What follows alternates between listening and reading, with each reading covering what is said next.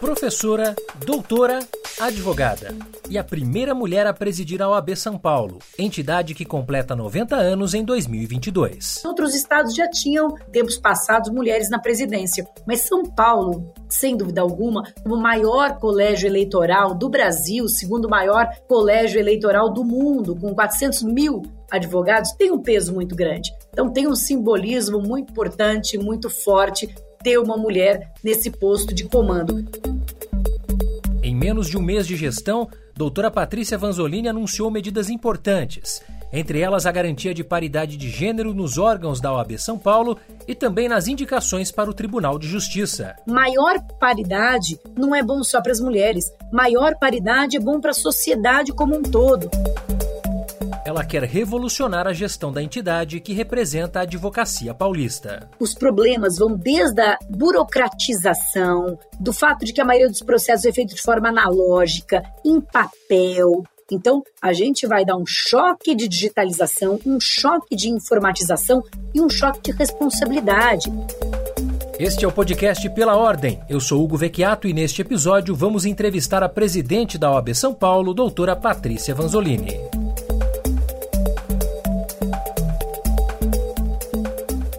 Janeiro de 2022 teve início a nova gestão que irá conduzir a OAB São Paulo pelos próximos três anos. Logo após a posse, a chapa anunciou mudanças importantes na entidade que representa a Advocacia de São Paulo. E para falar dessas medidas que estão por vir, aqui no Pela Ordem a gente recebe a advogada doutora Patrícia Vanzolini, a primeira mulher a ocupar a presidência da OAB São Paulo, que completa em 2022 90 anos de história. Doutora, primeiramente é um prazer tê-la aqui, uma honra. Obrigado pela participação. Obrigada, Hugo. Prazer estar contigo e poder aí conversar com os nossos ouvintes. A doutora Patrícia é presidente da OAB, advogada criminalista, também é fundadora e diretora do movimento 133, criado com o objetivo de valorizar a advocacia e fortalecer a profissão. Ela é doutora em Direito pela PUC de São Paulo, foi vice-presidente da Associação dos Advogados Criminalistas de São Paulo, a Abracrim, e sócia do escritório Brito e Vanzolini Advogados Associados professora também da Universidade Presbiteriana Mackenzie e do Damásio Educacional. E eu já queria me mandar uma pergunta aqui: como é que está sendo lidar com a rotina de professora, advogada, presidente da OAB? A doutora pretende continuar com todas essas atividades? Como é que tem sido essa jornada? Hugo, são muitos pratinhos agora, né, para equilibrar. Eu tive que reduzir o meu número de aulas, né, naturalmente. Não pretendo deixar a sala de aula, acho que seria muito traumático para mim. Reduzir bastante, mas mantenho aí algumas aulas. O escritório, graças a Deus, eu tenho uma equipe muito, muito boa, jovem, mas muito competente, aguerrida.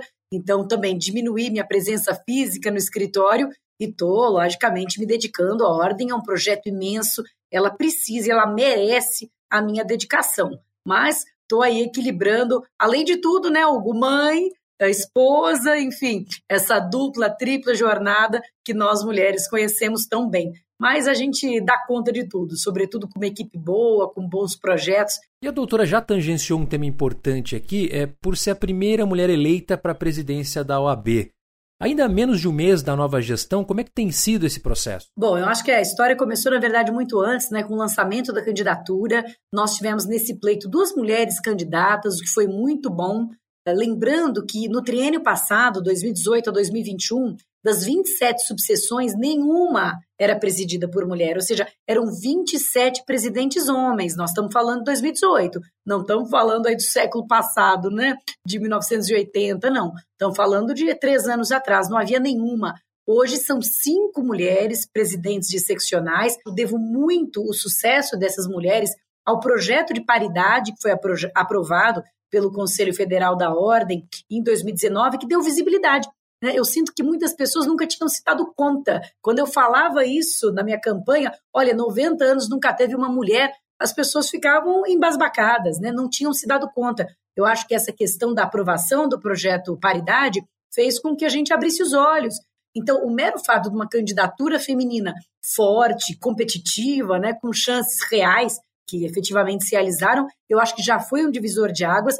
E depois a eleição, eu acho que foi muito importante mesmo muito simbólica. No âmbito nacional também nunca tivemos uma mulher, mas outros estados já tinham, já possuíram, né, em tempos passados, mulheres na presidência. Mas São Paulo, sem dúvida alguma, o maior colégio eleitoral do Brasil, segundo maior colégio eleitoral do mundo, com 400 mil advogados, tem um peso muito grande. Então, tem um simbolismo muito importante, muito forte, ter uma mulher nesse posto de comando. E, de fato, é um divisor de águas, porque a OAB nunca teve uma mulher na presidência, a OAB São Paulo, em 90 anos, o Ministério Público nunca teve uma mulher na Procuradoria-Geral de Justiça, o Tribunal de Justiça não tem mulheres na presidência, quer dizer, não é só a ordem, isso é geral no sistema de justiça, né? Tô falando aqui do nosso quintal. É geral na sociedade inteira. As mulheres, elas estão ali na base da pirâmide, são a maioria das advogadas,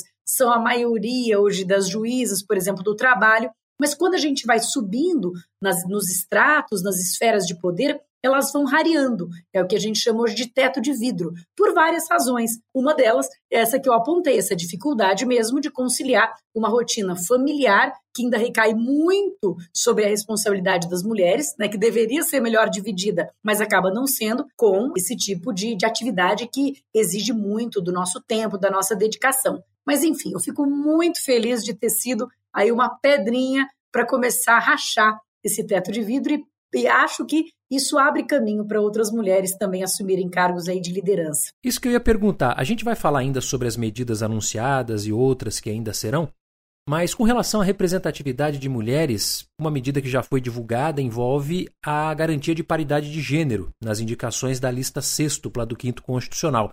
A doutora mencionou o Tribunal de Justiça. A senhora acha que essa representatividade pode melhorar a qualidade das decisões judiciais, doutora? Com certeza. Só para a gente explicar aqui um pouquinho para o ouvinte, né, um tema que nem todo mundo tem familiaridade, essa questão da lista sextupla é a seguinte: os tribunais, eles são compostos por desembargadores que são provenientes de várias carreiras, não são apenas juízes, né? É o sistema que a gente chama do quinto constitucional. Então, um quinto do tribunal ele é dado pela OAB, um quinto do tribunal é dado pelo Ministério Público e por aí vai. E nós então enviamos para o tribunal uma lista com seis nomes votados aqui pelo nosso conselho. O tribunal reduz essa lista de seis para três e manda para o governador, no caso Tribunal de Justiça do Estado de São Paulo, manda para o governador para que ele escolha uma pessoa dessa lista.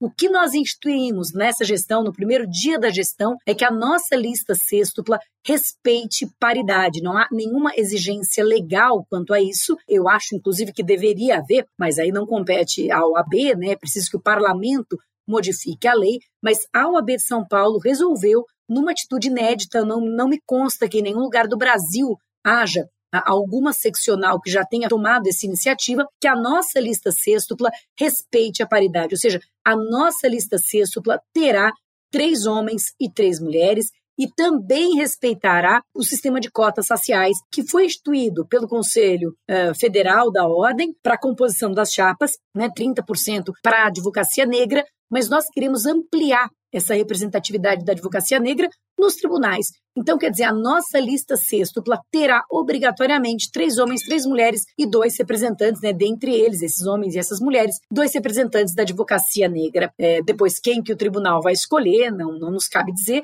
e quem que o governador vai escolher também não nos cabe, mas o que pudermos fazer, nós faremos, porque os tribunais realmente são muito desiguais em termos de equidade racial e de gênero. No TJ são pouquíssimas desembargadoras, estava agora comentando que em alguns tribunais regionais federais, por exemplo, no TRF5, não há nenhuma única desembargadora, nenhuma única, só desembargadores homens, e o que a OAB pode fazer é enviar listas sextuplas mais paritárias. Agora, você me perguntou, Hugo, isso impacta na qualidade das decisões? Eu acho que seria simplista fazer uma relação muito direta, dizer assim, desembargadoras mulheres são melhores do que os homens, ponto, ou decidem melhor ponto. Mas o fato é que uma composição mais plural, além de ser mais justa, porque ela reflete a pluralidade da sociedade, né? Quando a gente olha a sociedade, ela é plural. Quando a gente olha o TJ, não. Ele é composto por homens uh, brancos, uh, de uma determinada classe social, enfim, um, um padrão único, um,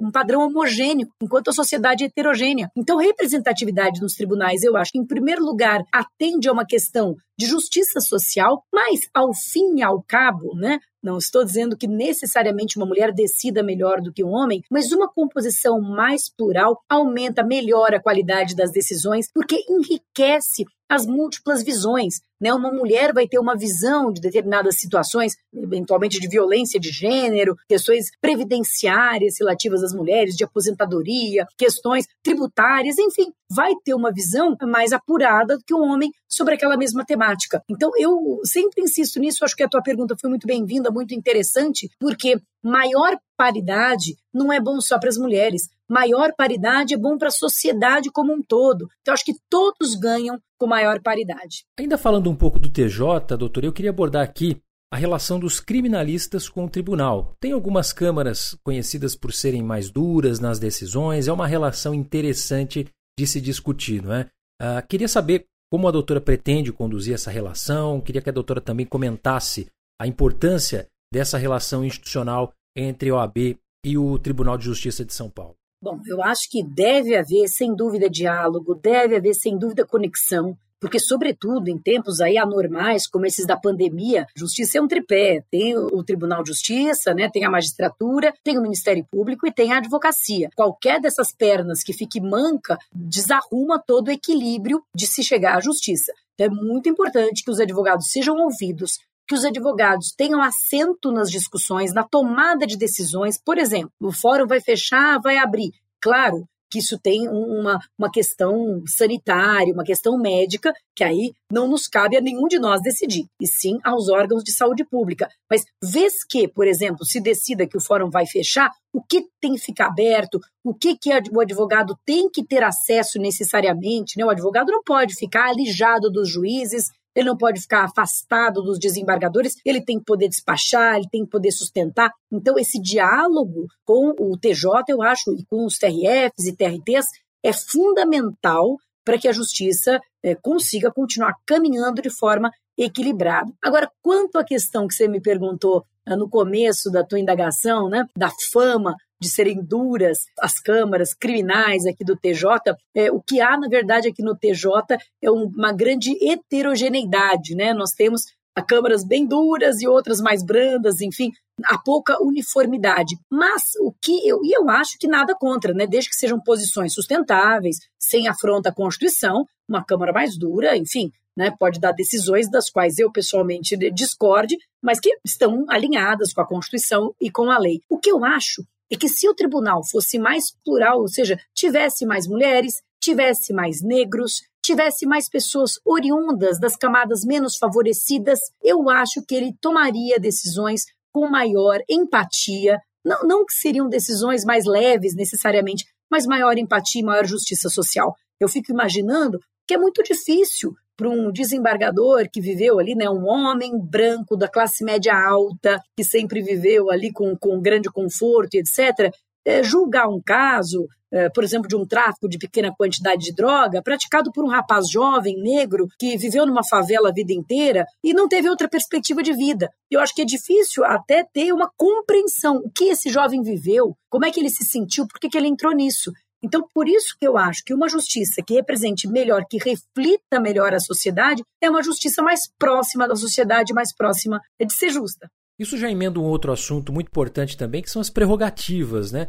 Na prática, como é que a OAB São Paulo vai atuar para coibir as violações de prerrogativas, né? Seja na capital, no litoral, no interior, até em cidades mais distantes aqui é, dos grandes centros? É, prerrogativas é mesmo um tema sensível e eu sempre insisti nisso durante a campanha, insisto aqui porque sei que nem todos os ouvintes aí são advogados e muitas vezes quando a gente fala de prerrogativa, a sensação que se é de privilégio, né, de uma casta intocável e não é nada disso. Aqueles advogados que cometam delitos ou cometam infrações éticas têm que ser punidos, têm que ser apurado. Então, não é disso que se fala, que se trata quando se fala de prerrogativa. Prerrogativa são as condições mínimas para o livre exercício profissional. Porque dentro do tripé da justiça, todos os atores têm prerrogativas. A magistratura tem prerrogativas da magistratura. O juiz, por exemplo, ele não pode ser removido, ele tem prerrogativas. O Ministério Público também tem prerrogativas. O advogado também tem as suas prerrogativas, mas como um advogado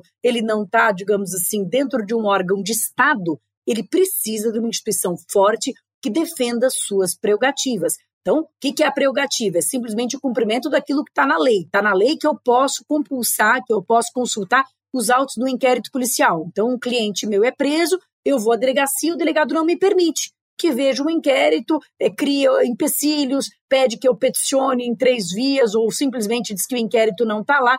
Isso é uma violação da minha prerrogativa, do meu direito de bem defender o meu cliente vendo o inquérito policial. Então, de fato, defesa de prerrogativa é alguma coisa sensível para a OAB. A gente entende que as prerrogativas elas têm que ser interpretadas em dois níveis, no nível institucional. Então, nós não podemos ter as nossas prerrogativas violadas pelas instituições. Então, por exemplo, se o INSS, né, que já foi um grande problema, nós estamos aí desembaraçando esse problema com o INSS digital, mas né, o advogado vai lá e tem que pegar uma fila imensa e não pode protocolar os seus processos. Isso é uma violação institucional. Né? O advogado tem que ser atendido pelo Detran, pelo INSS. Estou pegando aqui órgãos né, que sempre dão problemas. Então, existe esse nível, digamos, institucional e a OAB tem que atuar de forma firme. Existe o nível pessoal. Né? Eu estou lá, Patrícia Vanzolini, na delegacia e sou afrontada, sou aviltada, não posso ver o meu inquérito policial. E aí a gente tem a nossa comissão de prerrogativas. A comissão de prerrogativas ela tem que ser atuante e uma das coisas que a gente acha que pode melhorar muito a atuação dela é, é a informatização. Né? A gente precisa ter uma comissão de prerrogativas forte em cada lugar, onde houver um advogado, não importa a distância da capital, tem que ter comissão de prerrogativas atuante e que possa ser acionada aí por via digital, por um número de WhatsApp ou por um aplicativo, rapidamente possa socorrer aquele advogado. A burocratização da prerrogativa é um absurdo. Porque prerrogativa muitas vezes é uma questão ali de momento, tá havendo um confronto, né? Numa delegacia, estou pegando aqui os exemplos criminais que são da minha área, ou num presídio. Não dá para eu fazer uma petição, esperar a comissão de prerrogativa em dois meses decidir. Tem que ser ali na hora. Então, a informatização das prerrogativas e a estruturação forte de comissões de prerrogativa em todos os cantos do Estado de São Paulo, a gente sente que são prioridades. O advogado não pode sentir que ele está sozinho. Onde houver um advogado, tem que ter OAB forte ao lado dele para ampará-lo quando houver violação. Doutora, essa questão das prerrogativas, ela se tornou um debate político, né? objeto de projetos de lei, inevitavelmente a OAB participando dessa discussão. Como a senhora vê o protagonismo da OAB no debate político? Quais os temas públicos que a OAB pretende participar, além das prerrogativas, né? Ah, ou a doutora acha que a OAB não deve se envolver em questões políticas? Não, a OAB ela precisa se envolver, ela não pode se omitir em questões de debate público, debate político, né? Até porque isso está no nosso estatuto. A OAB tem duas funções. A primeira é a defesa da advocacia, a segunda é a defesa da sociedade. Aliás, na verdade, eu estou é, é, tô contrariando a ordem. No Estatuto, a defesa da sociedade está até antes da defesa da advocacia. O que a OAB não pode, em momento algum, é ter uma vinculação com política partidária, com partido político ou com ideologia. A OAB não pode ter partido e a OAB não pode ser de esquerda, de direita, de centro. A OAB é uma instituição de classe. Ela congrega pessoas dos mais amplos espectros ideológicos.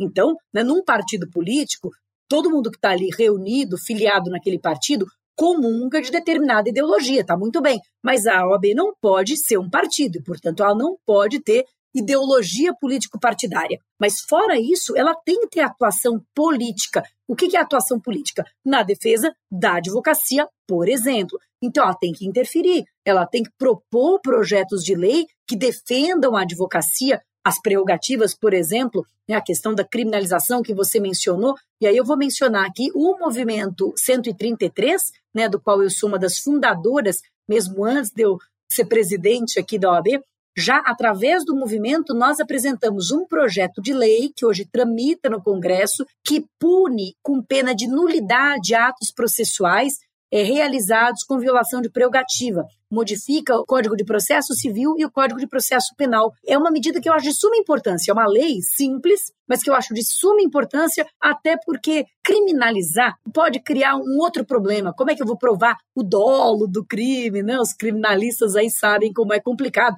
Ah, então teve de fato a intenção de violar a prerrogativa, havia má fé, mas é esse projeto de lei que nós propusemos é mais simples violou prerrogativa, não importa se for dolosa, culposamente, o ato não vale. Isso é questão. É você, muitas vezes, violam-se as prerrogativas para dar mais eficiência, nós vamos fazer com que violar a prerrogativa dê menos eficiência. Eu acho que isso vai ser até pedagógico. Então, primeiro, interferir em projetos de lei em defesa da advocacia. Tem um projeto de lei tramitando, por exemplo, relacionado ao aumento aqui, aqui na LESP, ao aumento do ISS para sociedades de advogados. Aí a OAB tem que interferir. E projetos de lei ou ações eh, de órgãos públicos, quaisquer que sejam, que, embora não afrontem a advocacia, violem, de fato, o Estado democrático de direito. Então, nós não podemos ter aí alguém querendo fechar Congresso, eh, invadir Supremo. Isso a OAB não pode permitir, e aí ela tem que se posicionar, seja na imprensa, seja judicializando demandas, seja se habilitando como amicus curiae em demandas, enfim, não pode permitir que a democracia seja colocada em risco. Ela tem que atuar de forma firme e não pode se omitir quanto a isso. Perfeito. Agora, olhando mais para dentro da OAB, né, logo depois da vitória, a senhora destacou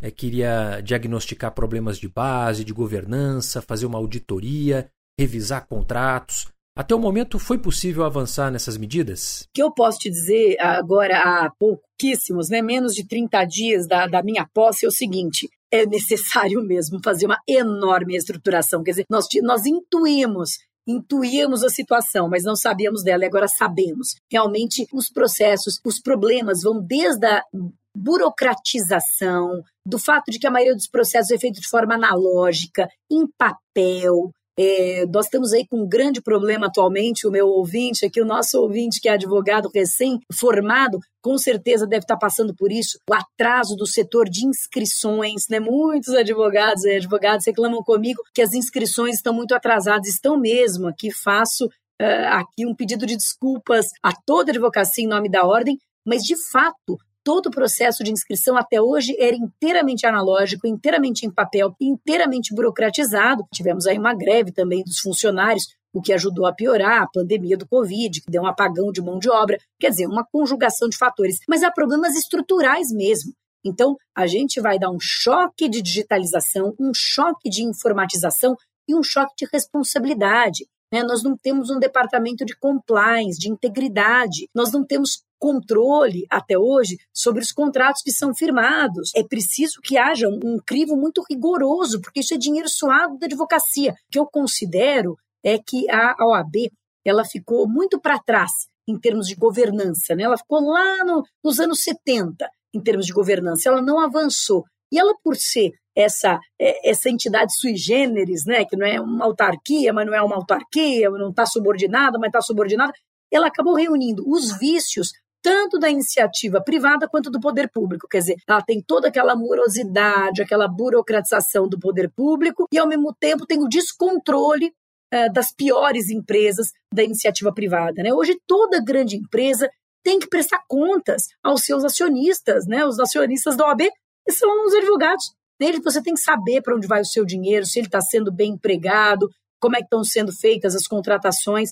Então, nós estamos assim, no comecinho desse trabalho, vai dar bastante trabalho, mas nós vamos mexer nisso, nós vamos botar a mão nesse vespeiro mesmo, por respeito à advocacia. E aí, avaliar toda essa questão da anuidade, que é cara, né? A anuidade nós sabemos que não podemos mexer esse ano, é, já antecipando a pergunta aí de muitos ouvintes que me perguntam sobre anuidade, nós não temos essa possibilidade, porque o orçamento é aprovado pela gestão passada, nós precisamos colocar a casa em ordem e ver o espaço que temos. Mas até isso, nós temos que botar a casa em ordem antes de analisar e avaliar o quanto é possível reduzir essa anuidade. E aí eu entro em outro assunto, que é o retorno que a advocacia tem com a anuidade, doutora. E nisso as parcerias são bem relevantes. Né? A nova gestão já anunciou convênio com o SEBRAE para capacitação da advocacia, estabeleceu parceria com a Defensoria Pública para modernizar é, o atual convênio, melhorar honorários. Nitidamente parece ser uma marca da gestão. Né?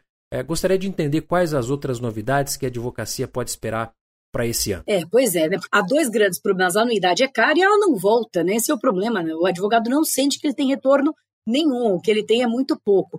Então é preciso que a OAB sirva ao advogado. E a gente tem inúmeras formas de fazer isso. Você apontou aí duas iniciativas que nós já tomamos logo no começo da gestão: a parceria com o Sebrae de criar, digamos assim, uma incubadora de empreendedorismo jurídico, ou seja, um curso, uma formação, é que é mais do que um curso, né? uma mentoria, uma tutoria de como empreender no meio jurídico e ter sucesso. Isso é algo que eu acho que pode assim facilitar muito a vida dos advogados, sobretudo da jovem advocacia. Nós também estamos com um grupo de trabalho com a defensoria, porque sabemos que a assistência judiciária é um ponto muito sensível, muito importante. Muitos advogados dependem da assistência e Digo mais, os assistidos dependem da advocacia, né? Não é uma via de mão única. Às vezes parece que é um favor, ah, então vamos passar esses casos para a OAB. Não, a defensoria simplesmente não dá conta de assistir a todos os hipossuficientes do Estado de São Paulo. Nós temos aí 700 defensores e 50 mil advogados trabalhando na assistência.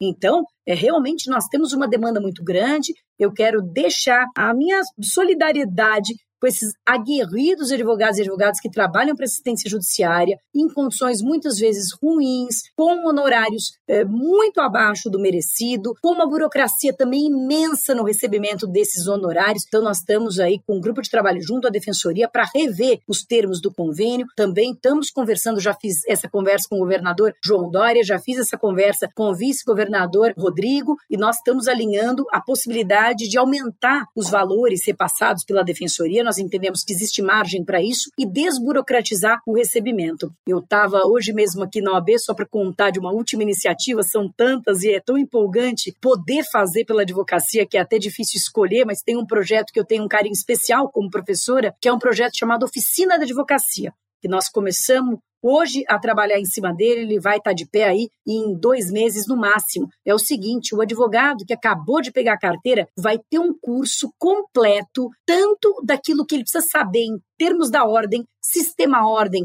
prerrogativas, ética, como montar seu escritório, como cobrar honorários, marketing jurídico, como conseguir clientes, quer dizer, tudo aquilo que meus alunos sempre me perguntaram, professora, como é que eu começo, pelo amor de Deus? Como é que eu abro um escritório? Como é que eu consigo meu primeiro cliente? Nós vamos ter um curso inteiramente gratuito para todo advogado. Ele vai pegar a carteira e vai ganhar esse curso que se chama Oficina da Advocacia, que vai ter uma parte online, uma parte presencial com simulações, simulação de audiência trabalhista, simulação de audiência criminal, para ele ver como é que é na prática, para ele conseguir vencer aquela barreira, aquele temor Ai, que eu vou fazer minha primeira audiência, como é que vai ser isso, né? Então, é, chama Oficina da Advocacia, nós vamos também colocar esse projeto de pé rapidinho. A gente entende que a OAB ela é, é grande, ela é forte, ela tem o dever de apoiar, de assistir os advogados em termos de qualificação, de formação, é, de capacitação. Isso é muito caro para mim, né? Que sou professora também. Vários projetos aí nesse sentido.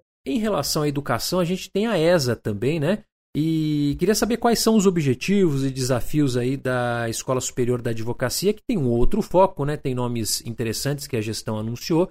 É, e queria entender é, o que, que se pretende fazer em 2022 em relação à ESA? Bom, a ESA também aqui, uma menina dos olhos, né? Nós, professores, claro, temos esse olhar mais carinhoso, digamos, para a questão da educação. Eu acho que essa é a resposta para aumentar a empregabilidade, aumentar a dignidade, a capacitação e educação dos advogados. Ela está sob a direção do professor Flávio Tartucci, que é o um nome que é uma referência nacional no processo civil e uma pessoa da maior competência, além de tudo, um trabalhador aí de mão cheia, né? Já estamos fazendo reuniões praticamente praticamente diárias. Então, a, nossa perspectiva é reestruturar a ESA, fazendo com que ela tenha um corpo docente altamente qualificado, fazendo com que os cursos tenham alta performance e, mais do que isso, alta utilidade, né? Porque a ESA é uma escola para advogados. Então, legal, o advogado quer estudar filosofia, muito bacana, mas não é na ESA. Na ESA, a gente tem que ter cursos, inclusive de pós-graduação, cursos reconhecidos pelo MEC, mas cursos com viés prático, né, para ensinar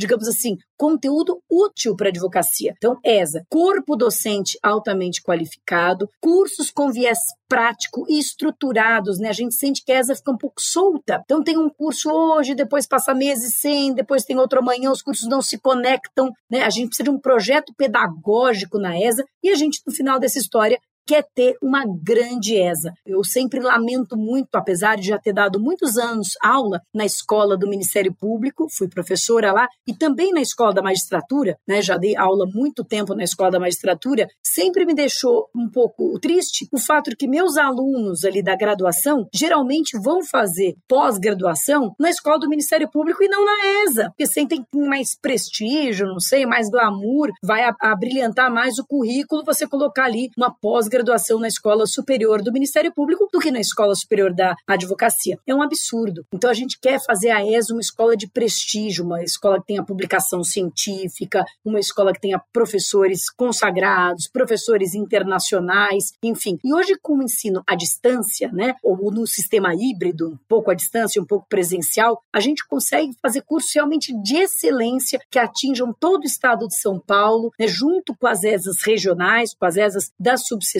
Enfim, dá para fazer um trabalho muito bacana. Eu acho que a, nas mãos do Tartucci, a ESA vai virar uma escola de ponta, de excelência, de referência. Em relação às comissões, bom, a gente está encaminhando para o final, mas não poderia deixar de abordar esse assunto, né? Porque vários nomes notáveis foram anunciados para presidir essas comissões. Aqui eu cito alguns é, é, a título de exemplo: Ronaldo Lemos, doutora Marina Dias, doutora Irapuã Santana, a doutora Priscila Beltrame, é, não como titular de comissão, mas como consultor, o Dr. Tiago Amparo, entre muitos outros. Qual é a expectativa para o trabalho das comissões? As comissões elas sempre foram muito ouvidas, né, como porta-voz, até os jornalistas sempre costumam procurar as comissões. O que, que a doutora espera que as comissões produzam ao longo da gestão? Bom, a gente pensa que as comissões são fundamentais, não apenas aquelas comissões eh, mais clássicas, eu diria, né, prerrogativas, a comissão de direitos humanos, a comissão da mulher advogada, mas a gente sente que as comissões podem exercer um papel fundamental no estudo daquele tema específico, no apoio na formulação de notas técnicas, na formulação de pareceres, né? Mas elas têm que realmente ser ativas. Então, o que nós percebemos é que havia um número absurdo de comissões, muito grande de comissões, muitas pessoas nas comissões. Né? Nós chegamos a contabilizar aqui 14 mil membros de comissões. Isso não seria problema. Né? O problema é que muitas delas improdutivas, muitas delas sem ter se reunido uma única vez, sem apresentar o trabalho. O que, que a comissão fez? Então, nós entendemos que as comissões elas têm que ter uma produtividade, elas têm que mostrar a que vieram. Então, portanto, elas têm que se reunir, fazer reuniões periódicas, elas têm que fazer uma ata dessas reuniões, dizer o que foi discutido, o que foi deliberado, que foi estudado, elas têm que produzir relatórios, nós temos que ver, nós temos que materializar o trabalho dessas comissões, né? Nós uh, estamos reestruturando as comissões, queríamos mesmo nomes assim de referência nas comissões, Ronaldo Lemos, como se citou, é um deles, a Priscila, né, em direitos humanos, enfim, são nomes efetivamente de referência. Abrimos uma iniciativa nova dessa gestão, foi abrir a inscrição para as comissões no site da OAB. É, não tem que ser aí um, um procedimento é, um pouco obscuro, do amigo, do amigo, do amigo, isso não é republicano. A OAB é de todos, então todos aqueles que têm um interesse podem se inscrever e não havendo nenhum problema, podem integrar as comissões, devem integrar, mas é para trabalhar, né? Quando alguém aqui vem me pedir comissão, vem me falar sobre comissão, fala, olha, é, quer trabalhar? Né? É um trabalho voluntário, é sempre bom a gente a gente dizer, aliás, todos nós, né, da ordem, prestamos um trabalho voluntário, nós não ganhamos nada por isso, nós da diretoria, o conselho e também as comissões. Então, é preciso realmente uma doação, amor à classe, querer trabalhar, querer desenvolver um trabalho trabalho, mas a gente espera que as comissões tenham uma super importância, uma grande produtividade com esse novo viés, né, com essa nova forma de olhar. Bom, doutora, e antes da gente encerrar, abro aqui para considerações finais, algum ponto que a gente não tenha abordado e que a doutora queira destacar, por favor, fique à vontade. Olha, eu queria agradecer aqui aos nossos ouvintes e queria dizer que a Ordem dos Advogados do Brasil é uma instituição que esteve presente nos momentos fundamentais da nossa vida brasileira, da política brasileira, né, momentos cruciais e momentos inclusive duros aí pelos quais nós passamos. E o caso é que ela foi perdendo, pelo menos o OAB de São Paulo, foi perdendo um pouco do impacto e um pouco da relevância. E nós entendemos que isso não pode acontecer, porque a proteção da advocacia e a proteção da sociedade são missões que não podem ficar relegadas a segunda a segundo plano. São missões muito importantes. O que eu quero dizer aqui em última análise, a OAB é muito importante. Então, acredite na OAB, engaje-se na OAB, procure a OAB e eu tenho certeza de que os advogados e advogadas paulistas vão se orgulhar da sua instituição ao final do nosso mandato. Esse é o meu recado. Queria agradecer aqui a oportunidade, Hugo. Nós que agradecemos a doutora Patrícia Vanzolini, presidente da OAB São Paulo, a primeira mulher